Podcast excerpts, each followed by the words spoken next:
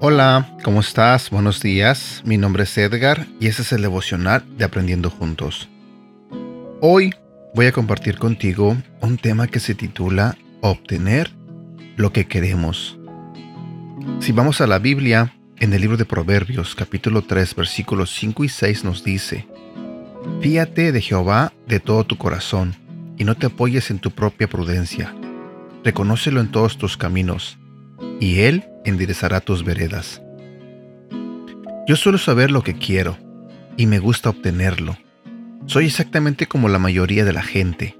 Cuando no obtenemos lo que queremos, nuestros sentimientos negativos se encienden. Y recuerde que esos sentimientos comenzaron con pensamientos. ¿Conduje desde el otro lado de la ciudad para comprar ese vestido y no tiene mi talla? ¿Qué quiere decir con que ya no hay más televisiones de alta definición? las anunciaron en el periódico. La mayoría de nosotros somos así, y cuando no obtenemos lo que queremos, hacemos que las personas a nuestro alrededor se sientan miserables. No es algo que aprendemos en la escuela, probablemente sea innato. Mientras leía las citas anteriores, pensé en una escena de la tienda de comestibles. Una joven madre iba empujando su carrito y se detuvo frente a los cereales. Su hija, de menos de dos años, estiró la mano para tomar una caja. Quiero, quiero. No, dijo la madre. Tenemos bastante de ese cereal en casa. Y puso una caja de otro cereal en el carrito. Quiero, quiero, dijo la niña. Al no obtener ninguna respuesta, comenzó a patalear y a gritar. Le aplaudo a la madre que no cedió, sino que empujó el carrito hacia otro pasillo y distrajo a su hija. Mientras estaba viendo ese comportamiento pensé, Así es como somos la mayor parte del tiempo. Decidimos qué es lo que queremos y cuando no lo obtenemos nos enojamos. Jack y yo estábamos compitiendo por el mismo ascenso.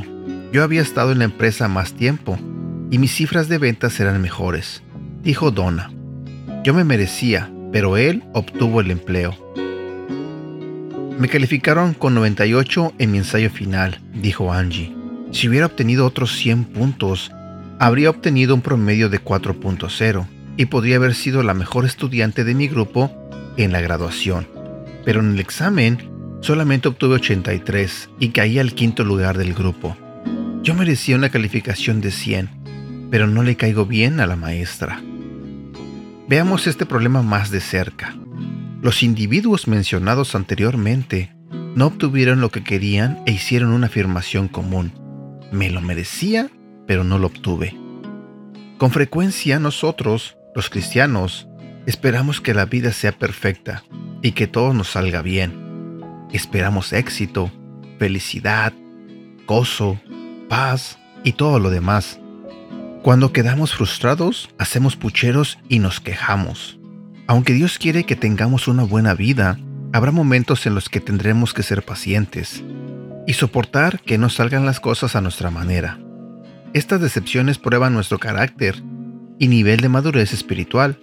De hecho, muestran si verdaderamente estamos listos o no para ser promovidos.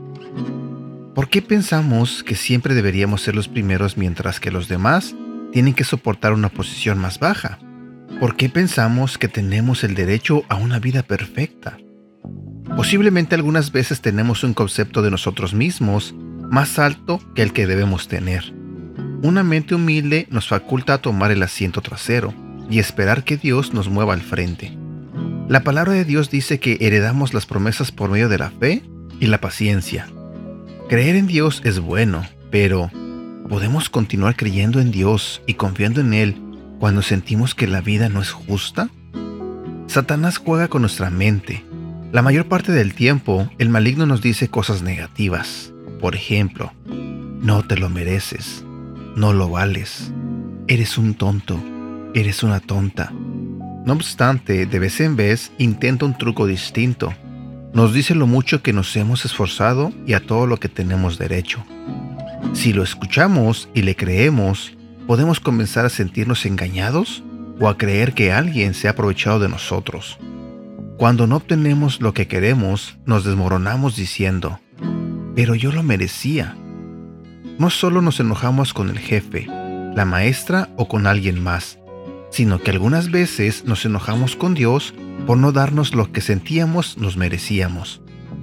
El gran error era decir que lo merecíamos, porque entonces cuando no obtenemos lo que queremos, la autocompasión se introduce subrepticiamente.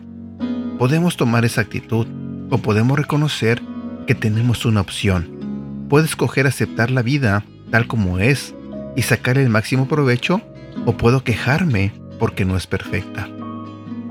Pienso en la historia de Jonás, no en el asunto del gran pez, sino en lo que sucedió al final. Había anunciado que en 40 días Dios destruiría la ciudad de Nínive, pero el pueblo se arrepintió. Como Dios escuchó su clamor, Jonás estaba enojado.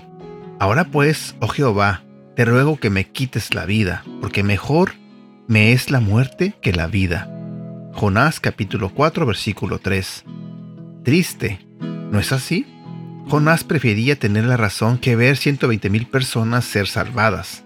Nuestras situaciones no suelen ser tan dramáticas, pero muchas personas preferirían sentarse y sentir autocompasión, escuchar los susurros de Satanás y perderse de lo que Dios tiene para ellos, que simplemente confiar en Dios en cada situación. El secreto de la vida cristiana es que nos consagremos completamente a Dios. Si rendimos nuestra voluntad a Dios, lo que suceda no nos va a hacer enojar, si Dios no nos da lo que queremos y pedimos, nuestra fe es lo suficientemente fuerte para decir, no se haga mi voluntad, sino la tuya.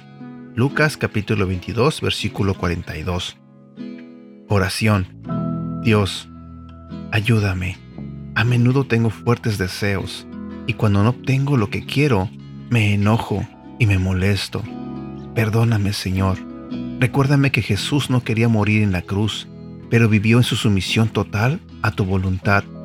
Te pido, Señor, por medio de Jesucristo, que me ayudes a vivir en total sumisión y a contentarme con lo que me das. En el nombre de Jesús. Amén. Antes de irme, solo quiero dejarte con esta pregunta. ¿Y tú, cómo eres cuando no obtienes lo que quieres? ¿Te enojas? ¿O simplemente le dices a Dios, Señor, que se haga tu voluntad? y no la mía? ¿Qué es lo que haces? Y bueno, por el momento me despido. Espero que tengas un bonito día. Cuídate mucho, ¿sale? Que Dios te bendiga. Hasta pronto.